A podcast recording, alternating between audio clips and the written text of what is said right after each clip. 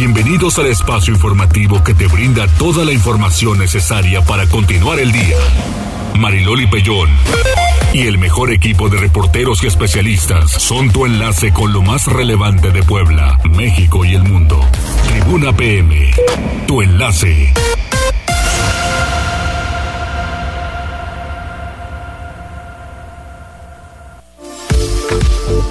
Hola, hola, ¿qué tal? ¿Cómo están? Muy buenas tardes. Un placer saludarles en este miércoles, es mitad de semana, 14 de diciembre. Gracias por acompañarnos, gracias en cabina. Hola Condor, hola Avi, ¿cómo están? Buenas tardes. Jazz, hola. Hola Loli, excelente tarde. ¿Cómo vamos en el fútbol? Va perdiendo Marruecos 1-0 contra Francia, pero faltan 45 minutos. Ok, muy bien. Es que tú te este, sumas para los rojos, ¿verdad? Soy marroquí. De aquí al domingo soy marroquí.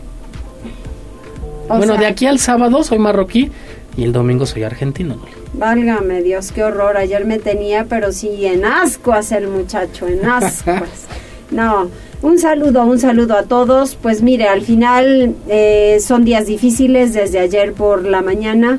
Han sido días complicados para Puebla. Nuevamente se pierde un, gobernador en diciembre y, y nos quedamos así como que en la incertidumbre. Han sido diversos homenajes que ya iremos recorriendo uno por uno con la cronología de cómo fue sucediendo todo en este día y pues ha sido lamentable, ¿no? El que el gobernador después de eh, irse cuidando, pues pasar esta pandemia y el que lo estuvieran verificando constantemente médicos y sobre todo el cuidado al final de cuentas de su familia, de la esposa, pues de Rosario, a quien abrazamos muy muy fuerte por esta, esta pérdida. Les doy la más cordial bienvenida. Tenemos líneas telefónicas. Hay Santoral, hicieron Santoral. Pues vámonos al Santoral porque fíjese que hay, hay un festejo hoy especial. Juan de la Cruz, Juan de la Cruz se dedicó a trabajar mucho, sobre todo con las Carmelitas Descalzas.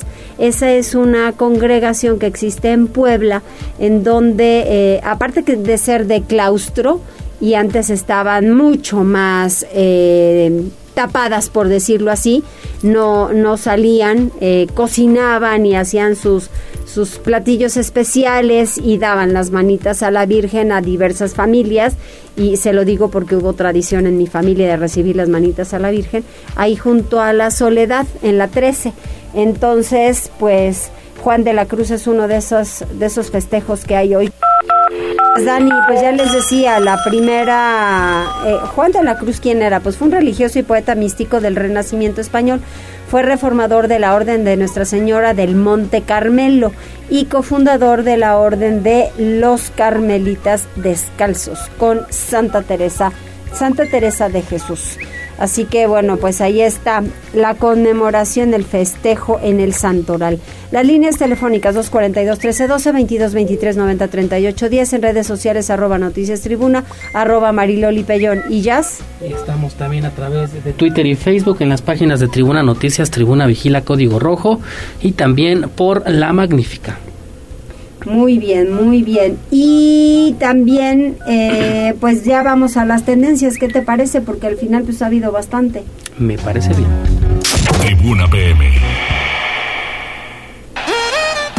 Pues fíjate Loli que hace algo, bueno, este fin de semana, si ustedes recordarán, eh, pues Bad Bunny, este magnífico cantante de, de, reggaetón, eh, pues se hizo tendencia. ¿Por qué? Porque una boletera muy famosa, tuvo ciertos problemas para el ingreso al Estadio Azteca en este concierto que tuvo. Entonces, cientos, por no decir miles de eh, pues personas que tenían su boleto eh, pagado legalmente, no en la reventa, sino con la misma boletera, pues no pudieron entrar. Ante esto, pues ya hay eh, varias situaciones con la Profeco que ya ha, ha, dicho que la boletera tiene la obligación de eh, regresar la totalidad de este, bueno, del importe de los boletos y también pues fue tema esta mañana durante la conferencia matutina del presidente porque eh, pues eh, hizo una petición y dijo ojalá y venga Bad Bunny para que realice un concierto gratuito en el Zócalo de la Ciudad eh, de México y así las personas que pues no pudieron entrar aunque pagaron su ticket pues puedan verlo de manera gratis. Hasta el momento pues no hay una eh, respuesta del cantante y estaremos al pendiente si es que acepta esta invitación a dar un mm. concierto gratuito que ya varios artistas pues lo han hecho en los últimos eh, años incluso recuerdo los Tigres del Norte el 15 la, la noche del 15 de septiembre pues obviamente será si es que acepta pues una buena forma para poder compensar a los cientos de personas que no pudieron ingresar, también ya en otros Pero temas. sería desastroso, ya no podrías controlar a tanta gente. No, porque si así se vuelven locos pagando los boletos, imagínate en la plancha del Zócalo que caben aproximadamente pues más de 100 mil personas. Así es, así es. Y eh, en otros temas que también eh, te presento y que están eh, pues interesantes, empezamos con la Organización Mundial de la Salud espera que para el próximo año acaben eh, pues las emergencias globales por COVID-19 y por la viruela símica pero hacen un llamado que las medidas preventivas tienen que estar sí o sí con todas eh, las personas. Y cuál es eh, esa medida preventiva muy sencilla pues seguir utilizando el cubrebocas. Y cerramos con esta declaración del Papa Francisco que ayer eh, decíamos que había cumplido 10 años en redes sociales. Ahora pide celebrar una Navidad con regalos humildes para enviar eh, el dinero ahorrado al pueblo ucraniano que lo necesita en esta época eh, más más aún en la época navideña cuando ya casi cumple un año el conflicto entre Rusia y Ucrania. Sí, qué pena. Todo esto lo pueden encontrar a detalle en nuestro portal tribunanoticias.mx. Muy bien, gracias, Jess. De nada.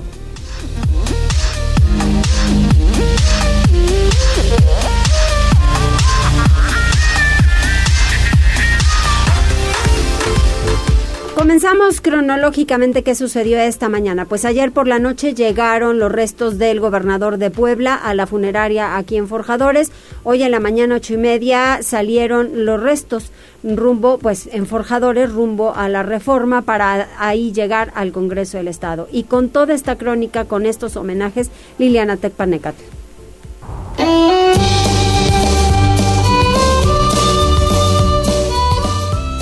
El operativo de seguridad en el Congreso de Puebla se desarrolló tal y como se había previsto. Este miércoles el gobernador Miguel Barbosa Huerta habría acudido a la sede legislativa a rendir su cuarto informe de labores. La visita se concretó, aunque en circunstancias completamente distintas.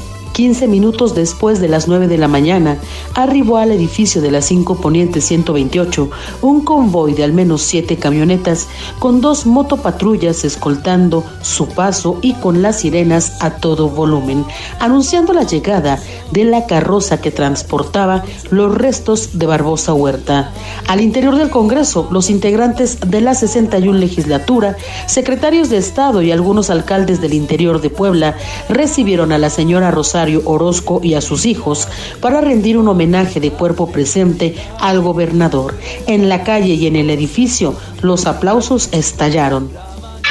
Hace al Congreso del Estado de Puebla en homenaje póstumo de la sexagésima primera legislatura del Congreso del Estado de Puebla, el ciudadano Miguel Barbosa Huerta gobernador constitucional del Estado libre y soberano de Puebla. La ceremonia inició al grito de gobernador, coreado por todos los presentes. Sergio Salomón Céspedes Peregrina, presidente de la Junta de Gobierno y Coordinación Política del Congreso, fue el encargado del discurso con que el Poder Legislativo despidió al gobernador.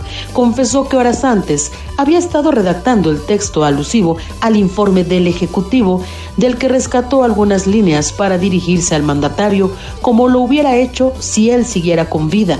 Con voz entrecortada, reconoció su legado, su compromiso con la gente del pueblo.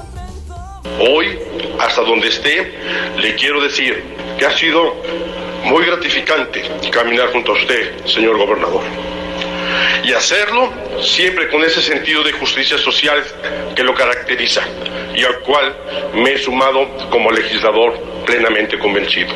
Puebla tendrá bien recordar su legado como alguien que transformó al Estado sin protagonismos, con firmeza y con convicción Finalmente todos los presentes despidieron al gobernador con un minuto de aplausos. La señora Rosario, viuda de Barbosa, encabezó entonces el cortejo que a pie acompañó el ataúd hasta el Palacio de Justicia, del brazo de su hijo Miguel y de la mano de Charo, su hija. En la sede del Poder Judicial, el magistrado Joel Sánchez reconoció el carácter fuerte del mandatario, su espíritu guerrero. Una de sus frases que mostró la actitud que nuestro gobernador siempre tuvo en la lucha frontal por la defensa de sus convicciones fue la de yo no me canso, yo no me rajo, yo no me abro hasta donde tope a lo que tope. Frase coloquial que cumplió a cabalidad hasta el último momento en el servicio público. Siempre dio lo mejor de sí, sin importar cualquier reto y contratiempo que se le pusiera enfrente. Fue un gran guerrero. Eso es una enseñanza, es un gran legado que debemos observar para honrar su memoria. Miguel Barbosa fue despedido del primer cuadro de la ciudad con aplausos, porras y coros, con las muestras genuinas de afecto de los poblanos que con lágrimas en los ojos vieron pasar su cortejo. Fue despedido con el sol intenso de diciembre, el mes que no se cansa de sorprender a los poblanos. Liliana Tecpanecatel Suárez, Tribuna Noticias. Bien lo dices, Liliana, diciembre no se cansa de sorprendernos, ese es el asunto. Perdimos ya a dos gobernadores en diciembre, Marta Erika Alonso y Miguel Barbosa. Pili Bravo, el presidente de la República también acudió al funeral del gobernador, pero esto ya fue en Casaguayo. Adelante, Pili. Pili. Bueno. Te escucho. Pili. Pili, Pili.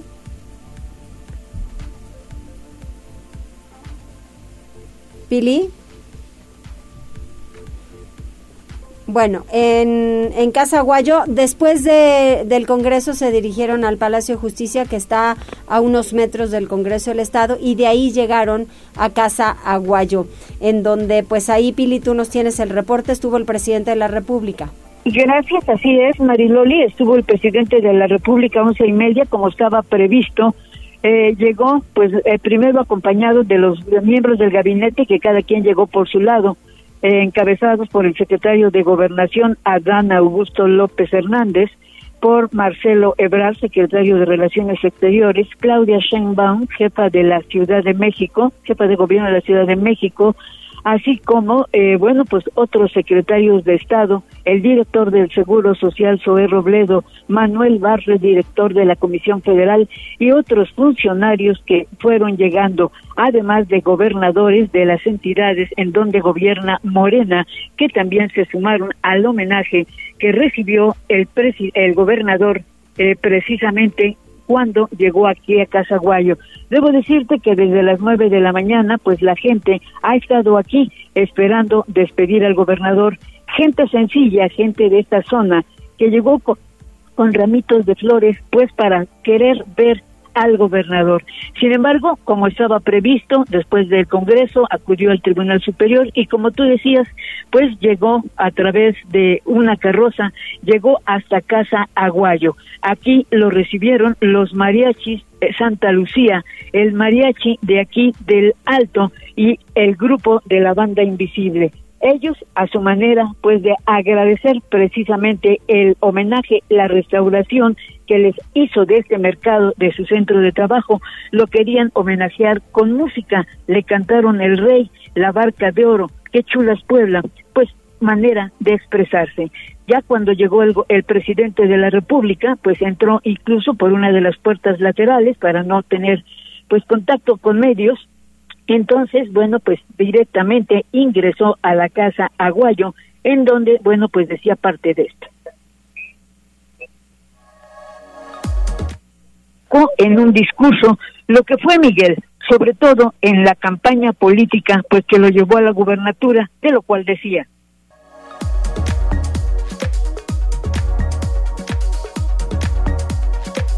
Billy. Se cortó la llamada con, con Billy. Bueno, pues estábamos escuchando al presidente de la República que hacía alusión a ese tiempo yo si hubiese tenido la oportunidad de despedir a Miguel Barbosa lo hubiera hecho de una forma distinta y no recordar pues con quién se confrontó en una encuesta y con quién no y quién iba a la delantera y que si el otro se había enfadado.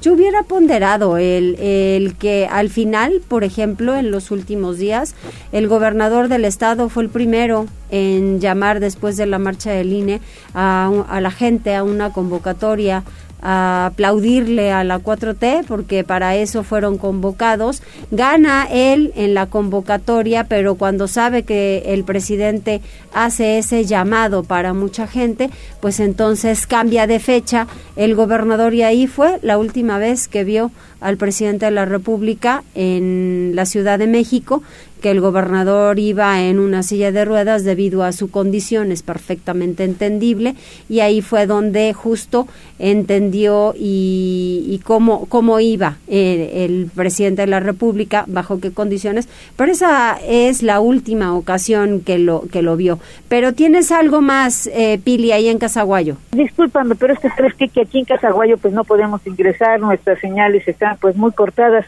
y por eso pues no, no se ha podido enviar los audios. Bueno, en esencia, el presidente de la República, además de darle las condolencias a doña Rosario Orozco y a sus hijos, bueno, pues hizo una narración de cómo eh, pues tuvo contacto con, con el gobernador Miguel Barbosa durante eh, pues muchos años, desde los años 1990 en que se incorporó pues sin duda a su gran lucha, posteriormente cómo se sumó a Morena, después cómo fue su aspiración al gobierno y la oportunidad que tuvo finalmente de ganar la elección para gobernar Puebla.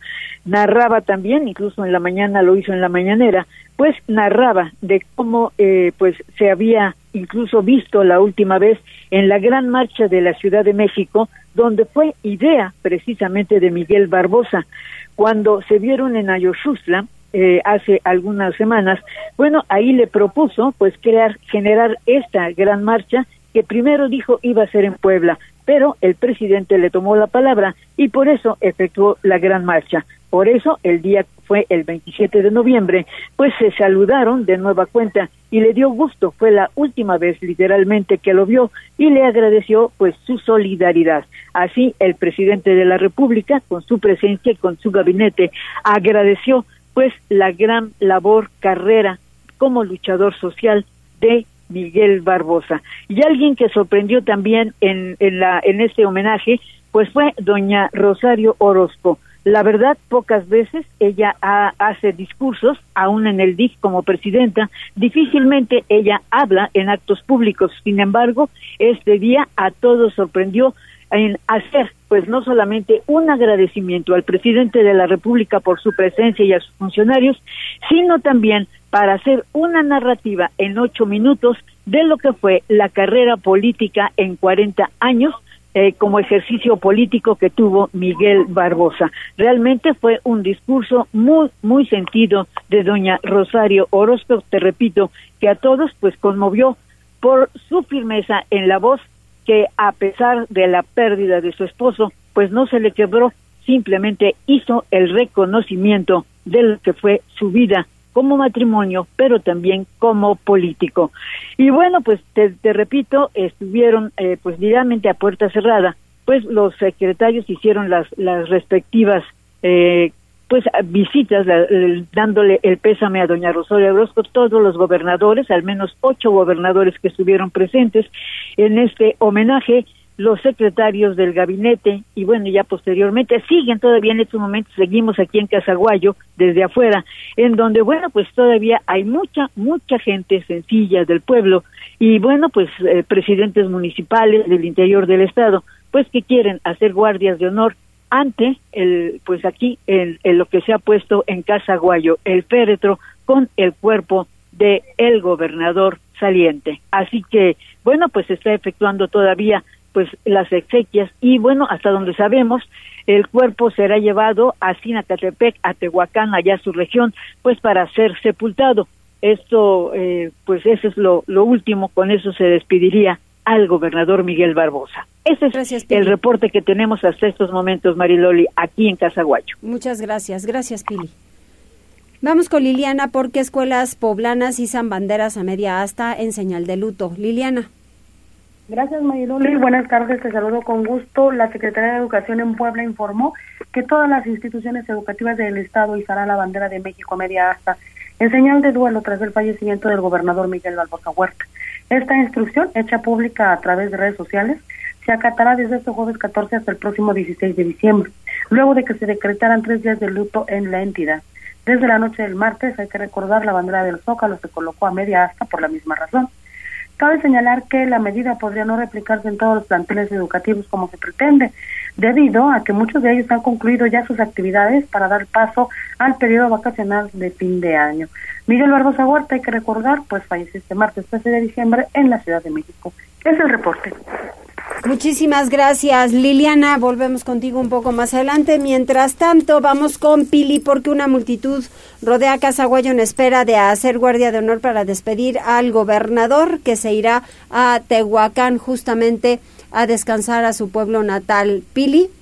Pues mira, yo te, te decía hace unos momentos esto, que todavía aquí son más de las dos de la tarde y la gente pues sigue desfilando.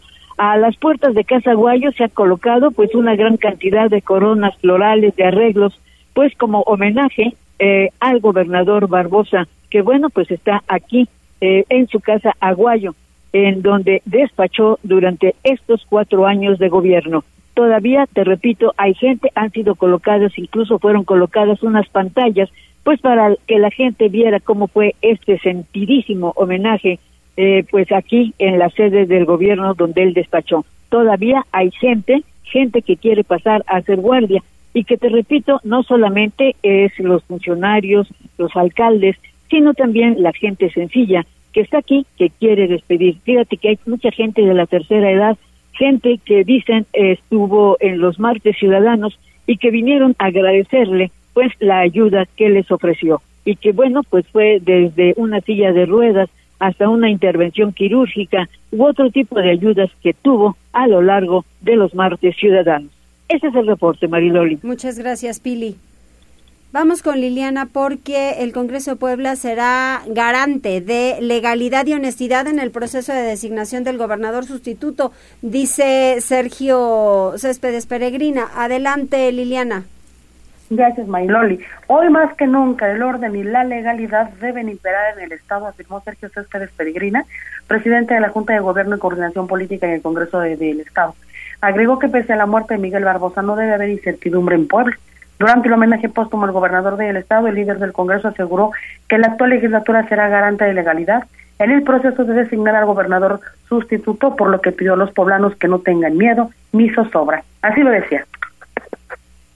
Poblanas y poblanos, no debe existir incertidumbre. Este Congreso está constituido para ser garante de legalidad, estabilidad y honestidad en lo que venga hacia adelante. No debe de haber miedo ni zozobra. La mejor forma de preservar el legado de Miguel Barbosa es dando continuidad a su propósito transformador. Esto se llevará a cabo con altura de miras.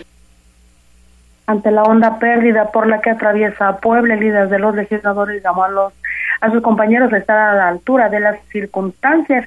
Él aseguró que los diputados sabrán construir consensos con las diferentes fuerzas políticas en el proceso de elegir al próximo gobernador. Es el reporte, Marilón. Muchísimas gracias, Liliana. ¿Tenemos comentarios antes de ir a la pausa? Tenemos saludos para Dani García, Chio Benítez, también para Connie Ángel que nos comparte un sticker de buenas tardes, también para el señor Antonio a través eh, de Twitter. Y también tenemos saludos eh, por WhatsApp que nos comparten una ficha de búsqueda. Con mucho gusto la compartimos. Es Checo la terminación 96 y 16 y nos están reportando eh, bueno nos están preguntando que si sabemos cómo está el tráfico sobre el bulevar 5 de mayo pues por la, zona de, Casaguayo complicado Así es, es la terminación 9576. Muy bien, muchísimas gracias. Ya vamos a hacer una pausa, volvemos. Enlázate con nosotros.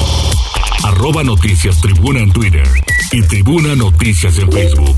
Ya volvemos con Tribuna PM.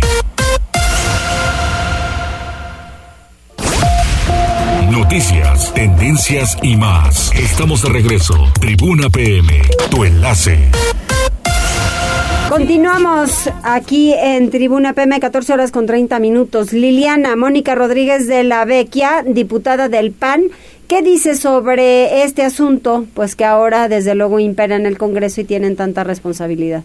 Efectivamente, Marinoli, pues quiero decirte que la diputada panista Mónica Rodríguez de la Vecchia, pues eh, señaló que estará muy pendiente de que se cumpla con la norma respecto del procedimiento para que el Congreso determine quién será el próximo gobernador de Puebla. El mandatario que dirija el rumbo del Estado por los próximos dos años, anticipó, no puede ser diputado y de hecho no puede estar ejerciendo, al menos actualmente, algún cargo eh, público, no puede ser funcionario. Él señaló que el ciudadano o la ciudadana que designe el Congreso de Puebla para este encargo debe sumar sobre todo porque hacía un recuento y comentaba que en los últimos seis años Puebla ha atravesado por circunstancias insólitas y verdaderamente complicadas, por lo que la persona que sea elegida debe abonar a la paz y a la unidad del Estado, dejando de lado aquellos perfiles que solamente eh, busquen sus intereses particulares. Pero vamos a escuchar lo que ella señalado. Puebla ha sufrido durante este sexenio eh, cosas muy terribles y lo que queremos es paz, tranquilidad, gobernabilidad para Puebla y ojalá él o la gobernadora que concluye este sexenio pueda hacerlo de una manera responsable y que ya nos olvidemos un poco de intereses personales y que pensemos en Puebla y en los poblados. Hay que ver que cumpla los requisitos, que esté apegado a lo que dice la ley. Eh, los requisitos son claros, no pueden ser funcionarios eh, públicos de la federación, ni del estado, ni del municipio. Y bueno, Mariloli, pues eh, la ley indica que el ciudadano o ciudadana que sea el gobernador sustituto no puede ser funcionario público, municipal, estatal o federal. Eso incluye a los legisladores. Tampoco puede nombrarse alguien que pertenezca a algún cuerpo de seguridad o cualquier luto, eh, perdón, culto religioso. Además, tiene que ser de nacionalidad mexicana y mayor a 30 años.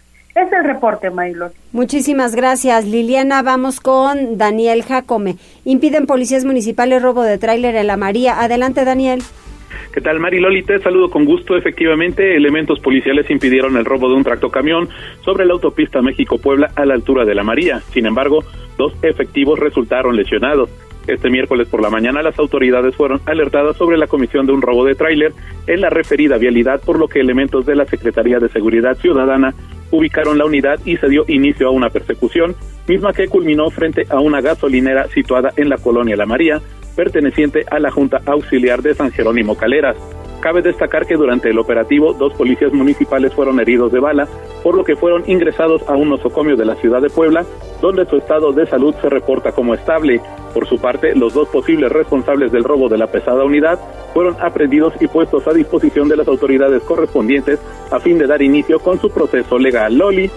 Oye, ¿y qué pasó con un joven que hoy se quería aventar de ahí de un puente en la recta Cholula? Y fue un hecho realmente inédito, pues un varón de procedencia extranjera y de habla inglesa amagó con arrojarse desde un puente peatonal en la recta a Cholula. Sin embargo, fue rescatado. Sobre los hechos se indicó que transeúntes notaron la presencia del joven, quien estaba en las orillas del puente ubicado a la altura de la Junta Auxiliar de Santiago Momoxpan, perteneciente al municipio de San Pedro Cholula. Con el hombre estaba una mujer quien le pedía que no se arrojara al vacío, tras lo cual se le dio aviso a los servicios de emergencia. Al lugar se movilizaron uniformados de la Policía Municipal, quienes se encargaron de dialogar en el idioma inglés con él y lograron persuadirlo de desistir de su fatal decisión. Posteriormente, el joven de 19 años de edad fue puesto a salvo y recibió apoyo por parte de las autoridades del municipio. Loli. Muchísimas gracias, Daniel. Vaya, por lo menos, ¿no? Por lo menos que salvó la vida, porque de repente, pues mire, hay estas complicaciones y son problemitas que se van presentando en el día a día y mucho tiene que ver con em, la tristeza que trae mucha gente, la ansiedad que tiene mucha gente que eso se convierte en algo bastante, bastante complicado. ¿Cuánto ve el partido? Francia 1, Marruecos 0, minuto 75. Seguimos en la misma, pues con 1-0 se puede ganar. Ah, con 1-0 ya se ganó. No, no es cierto. bueno, pues todavía hay que esperar. Vamos a ir ahora con Gisela porque ahí va un tema importante. Parquímetros podrían utilizarse hasta 8 horas. Estamos en época de Navidad cuando mucha gente va a la zona del centro histórico. Sí, está muy bien, pero hay lineamientos especiales para el tema de parquímetros. Entonces vamos a ver si se amplía este horario o no y cómo queda cómo queda con este asunto que al final lo han analizado en el cabildo, en el cabildo, en el ayuntamiento de Puebla, el tema de parquímetros. Adelante, Gisela.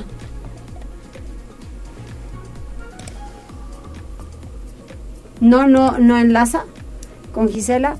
Bueno, pues mire, antes yo le quiero decir que ustedes pueden ir a la villa navideña de Atlisco, Puebla. Porque pues está muy bonito, es más de un kilómetro de imágenes con luces, imágenes grandes, van a poder tomar la mejor fotografía de la zona de Atlisco. Está ubicada en el mero centro, es totalmente gratuito. Así que pues ustedes se pueden sumar, hacer un recorrido, pueden ir en familia, lo pueden disfrutar y se enciende a partir de las 6 de la tarde, por obviedad, en donde ya empieza a apagarse la luz natural y entonces viene la iluminación allá en el municipio de Atlisco. Así que pues los invitamos, los invitamos para que lleguen a ese municipio y pueblo mágico. ¿Ya está lista? Adelante Gisela.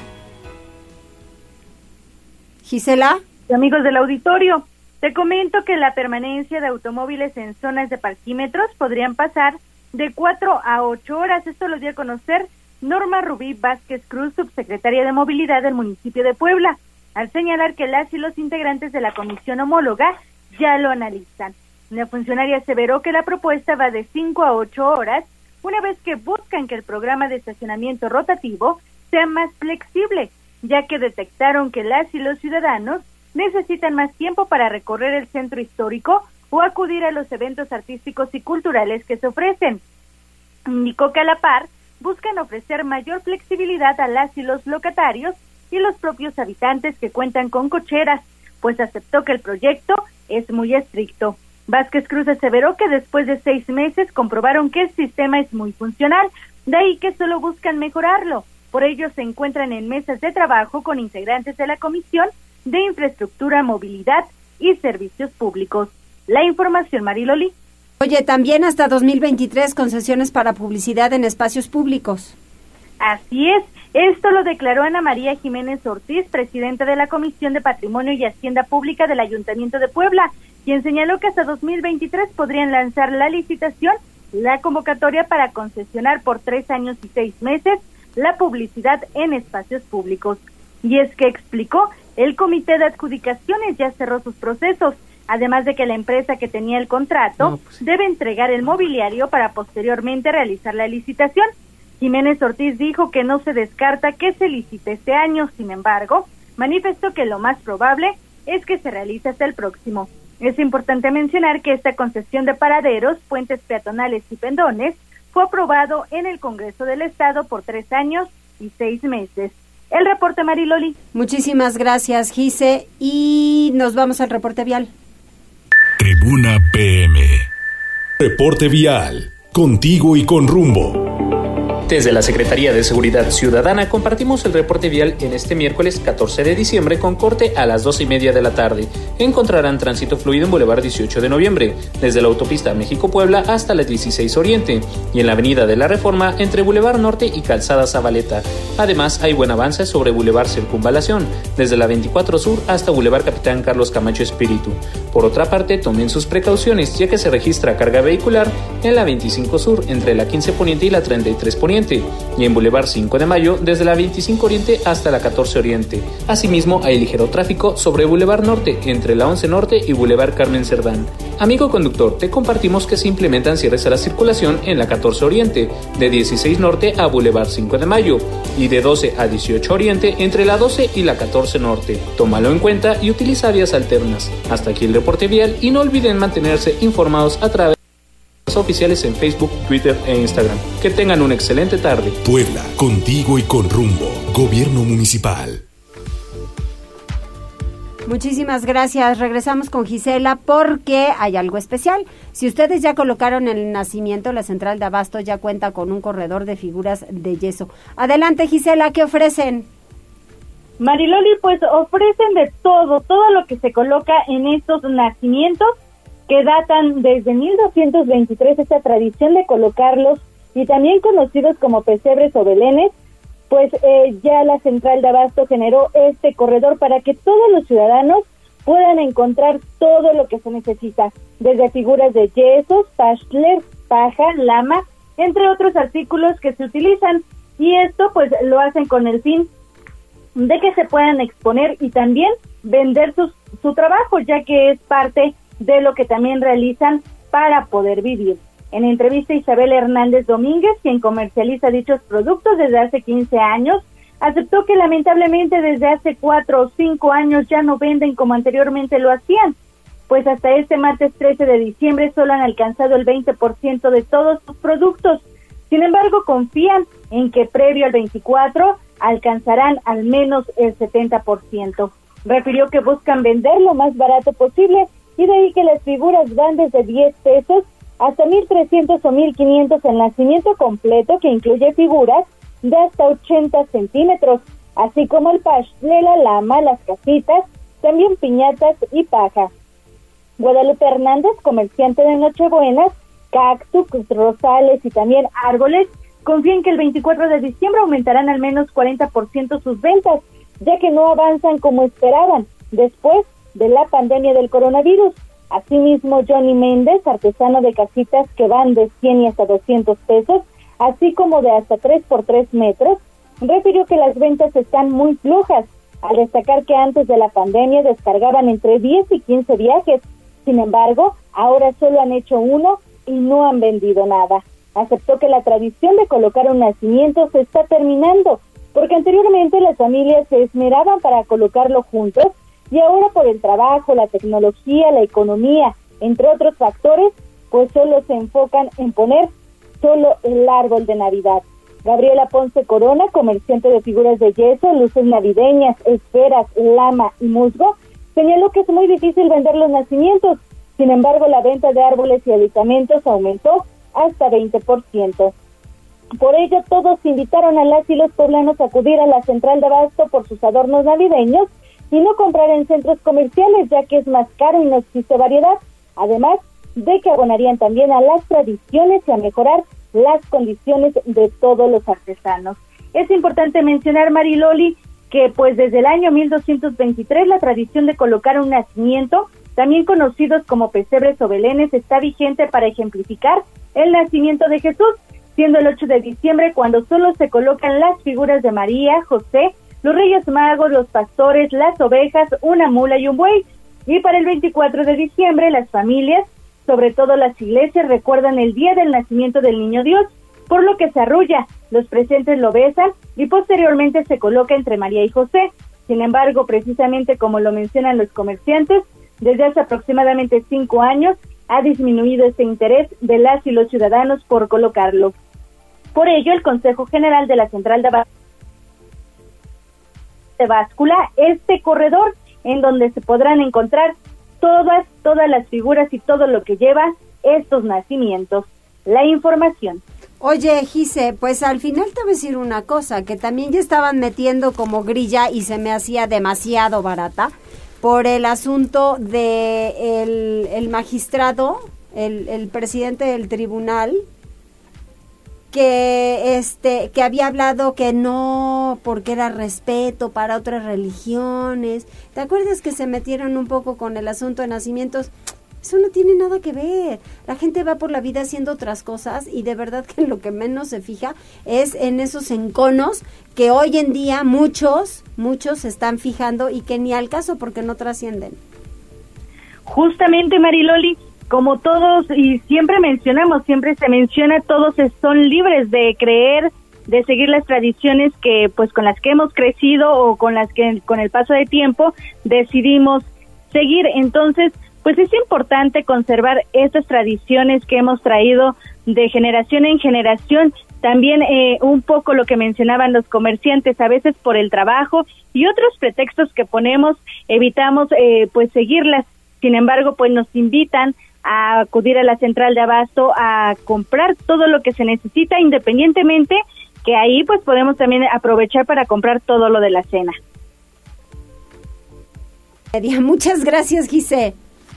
Buenas tardes, Mariloli. Muy buenas tardes. Y por cierto, está mandando un comunicado el, el gobierno municipal, el Ayuntamiento de Puebla, en donde han entregado premios a ganadores del sorteo predial 2022. Se han entregado dos millones doscientos mil pesos divididos en 15 premios. De esto, pues desde luego que un poco más adelante a través de redes sociales. Y mientras tanto, pues habla el delegado del Infonavit sobre eh, temas importantes, sobre créditos y muchas cosas que hoy en día están acercando a la gente a diferentes trámites y a diferentes beneficios que a veces la gente ni siquiera se entera de todo lo que tiene. Estás escuchando el especial sobre créditos hipotecarios de Tribuna Noticias. Mi nueva casa en 2023. Grupo Sadasi presenta. Con el gusto de saludarles como siempre y me da muchísimo gusto recibir a Antonio Curialam quien es el delegado del Infonavit y vienen cosas maravillosas para todos ustedes en 2023 y él justamente nos va a informar. Tony, ¿cómo estás? Bien, Marilol, ¿y tú? Bien, muy bien, gracias. ¿Qué van a ofrecer para 2023? Mira, lo que pasa es que en estos, estos últimos dos meses hemos sacado nuevos productos, hemos aumentado la línea de crédito. O sea, antes lo máximo que podíamos prestar era 2 millones 300 y fracción. Sí y ahorita ya andamos en 2,407. Casi todos los rangos de crédito están subiendo entre 50 y 100 mil pesos.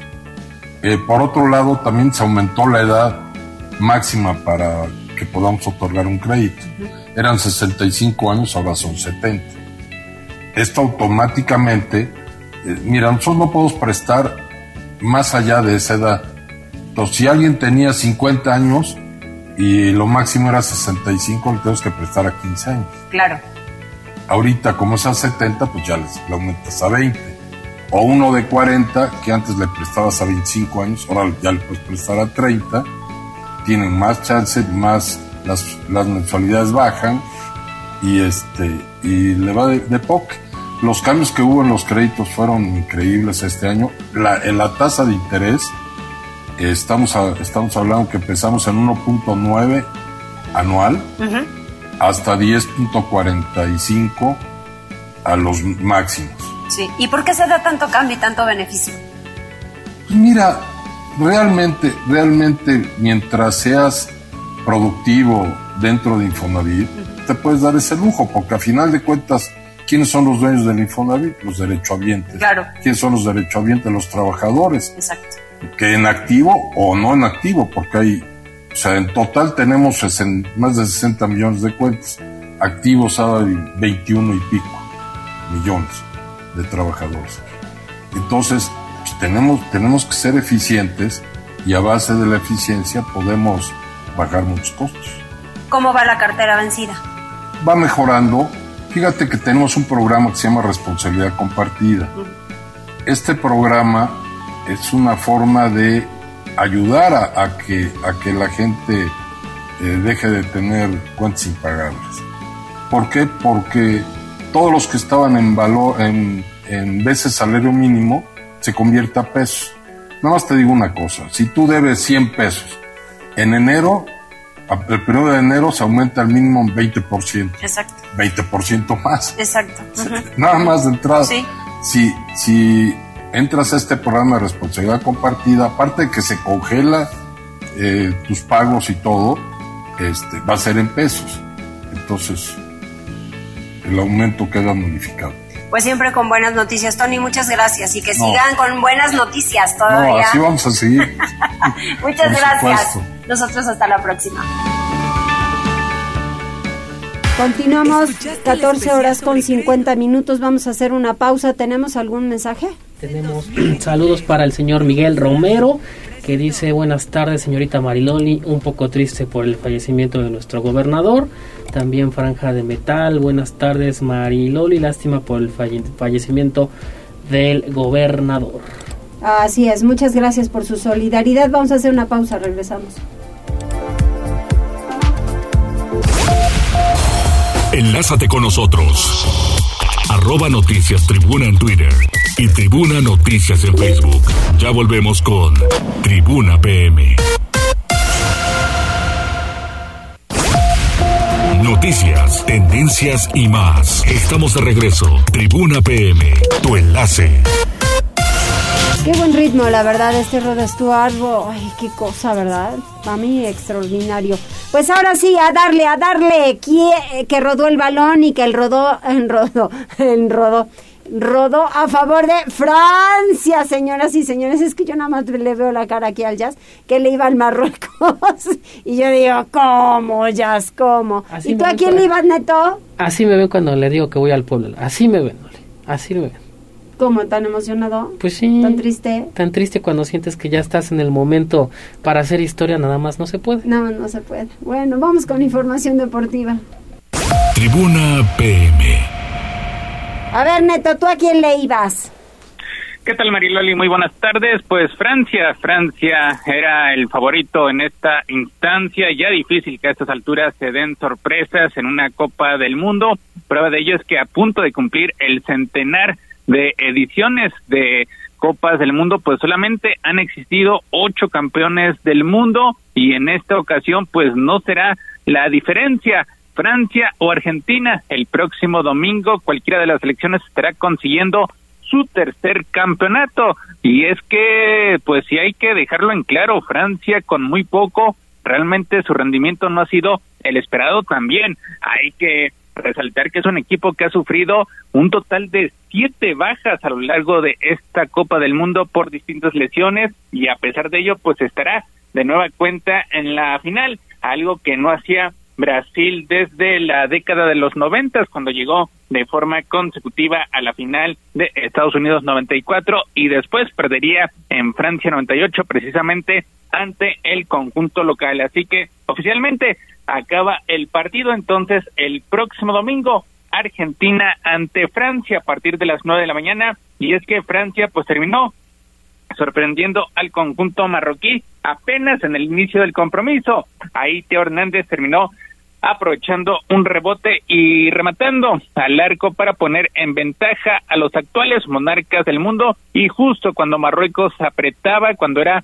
más incisivo en el ataque, cuando jugaba mejor que su oponente, pues vino una descolgada, otra gran jugada de quién más, de Kylian Mbappé que dentro del área retiene el esférico, encara a tres enemigos, alcanza a sacar un tiro que es rechazado por un defensor y el esférico de rebote cae hacia Colomoni al minuto 79. Este jugador de origen congoleño, pero naturalizado francés con el marco vacío, simplemente empuja el esférico para poner el 2 a 0 con el cual pues Francia se clasifica a su segunda final de Copa del Mundo de forma consecutiva. Hay que recordar que hace cuatro años terminó derrotando en el partido decisivo al conjunto de Croacia por marcador de cinco tantos a dos. Así que veremos, veremos cómo le va este próximo domingo a partir de las nueve de la mañana. El conjunto galo que estará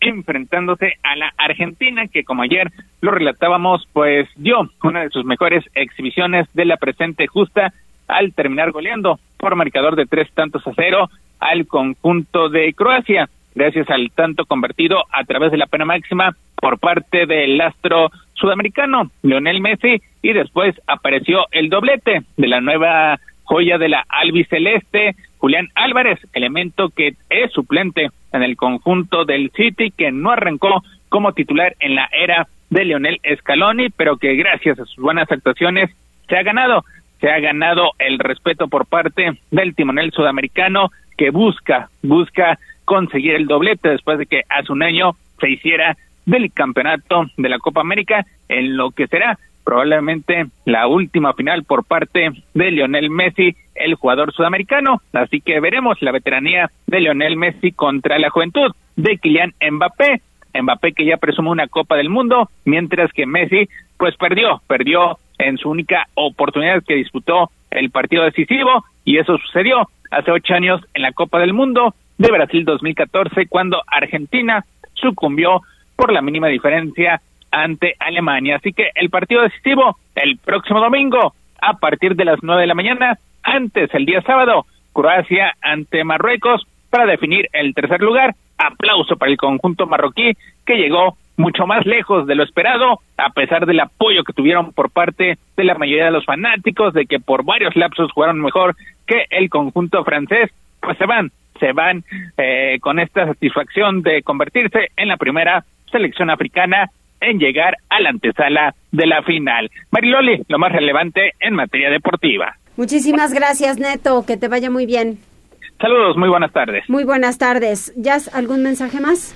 Eh, no, Loli, estamos completos por este día. Muy bien, muchas gracias. Gracias en cabina, gracias reporteros, reporteras y pues seguimos nuestra solidaridad con la familia del gobernador de Puebla, que ahora ya el cuerpo de Miguel Barbosa se irá a Sinacatepec. Descanse en paz y nosotros ya nos vamos. Hasta mañana.